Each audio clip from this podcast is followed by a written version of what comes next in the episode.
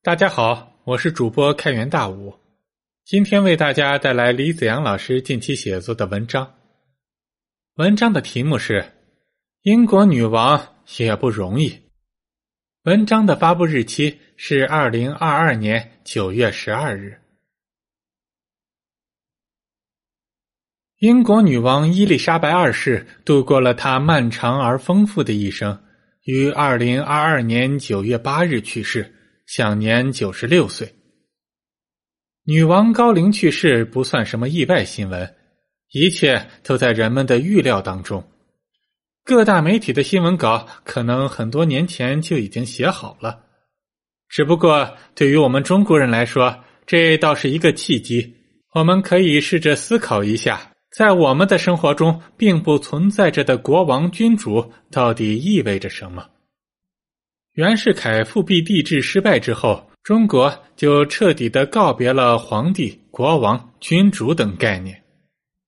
一百多年过去了，期间历经了翻天覆地的革命，当代的中国人对这些身份独特的人物已经相当陌生了。在很多人的心目中，国王、君主这类人物最重要的标签就是优雅。仰慕、向往他们那种生活方式的人，应该会有不少。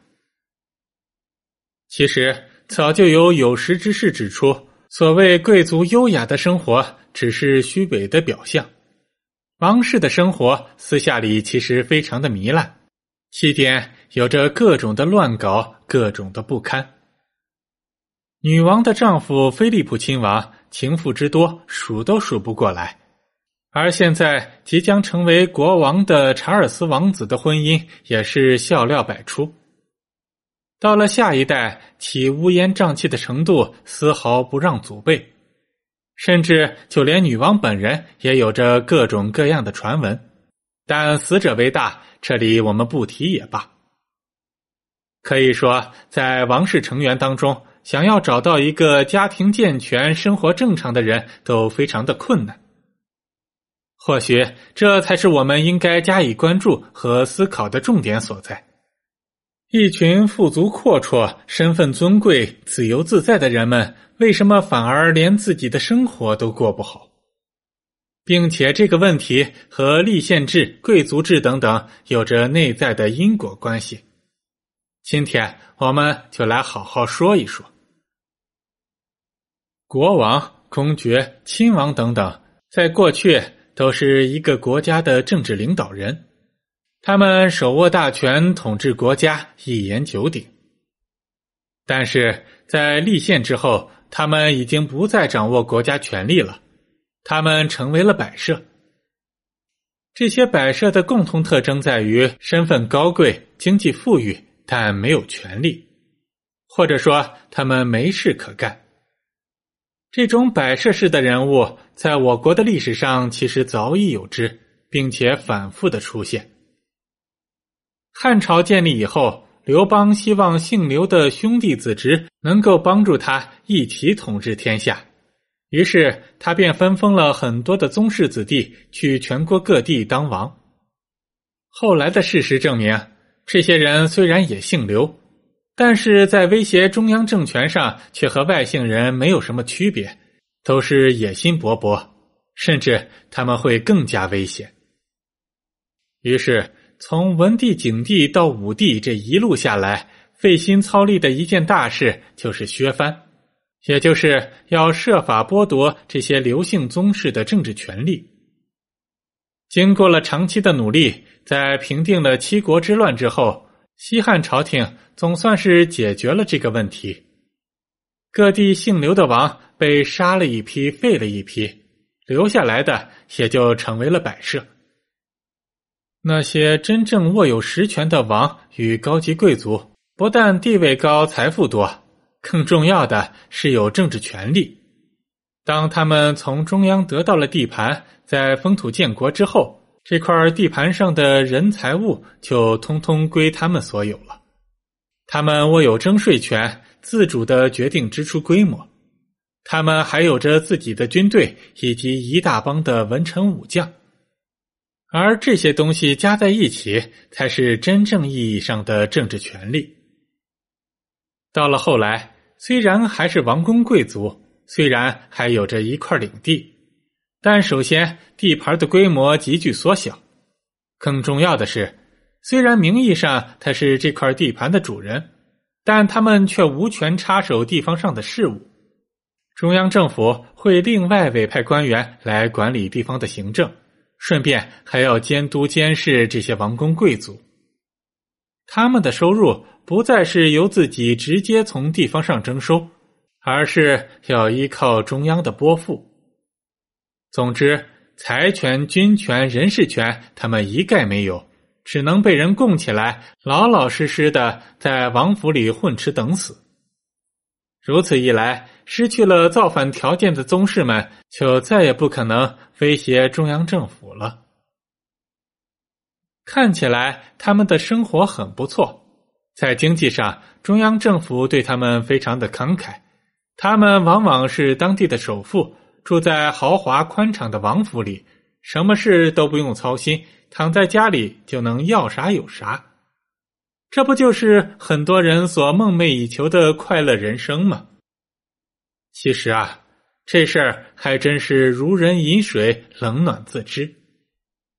一个人有了很多的金钱，有了很高的社会地位，生活极为富足，但与此同时，他被剥夺了干任何正经事的权利，既不能从政去管理国家，也不能去经商，他们的一生就只能在吃喝玩乐中度过。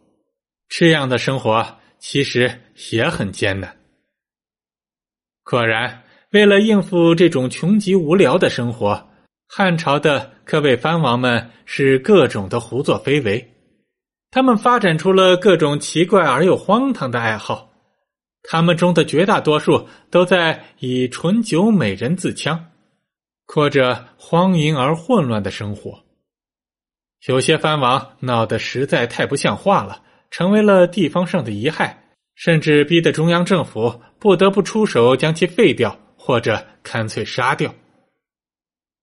类似的情况在明朝又再一次出现了。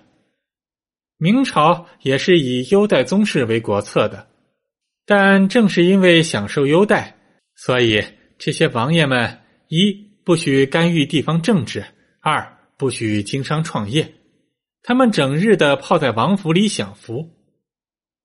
备受万历帝宠爱的福王就被活生生的养成了一个三百多斤的大胖子。农民军打过来的时候，他既不能上阵打仗，也不能以死报国，最后被人用大锅给煮了。而明朝的那些王爷们，在胡作非为、荒淫混乱上，丝毫不逊于他们的汉朝前辈。为了打发无聊的时间，他们简直是挖空了心思，上天入地、提笼架鸟的，都算是好的了。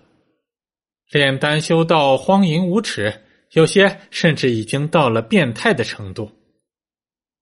可见毁人的方式之一，就是让他应有尽有，但就是不让他努力的去做正事。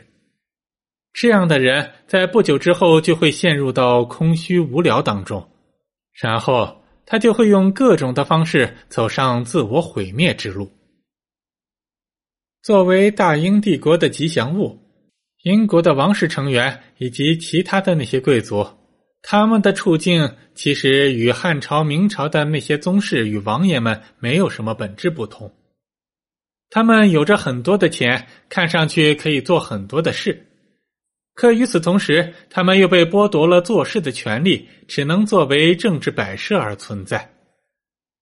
当然，他们其实也有非常重要的任务，比如女王。实际上就是国家的有形象征。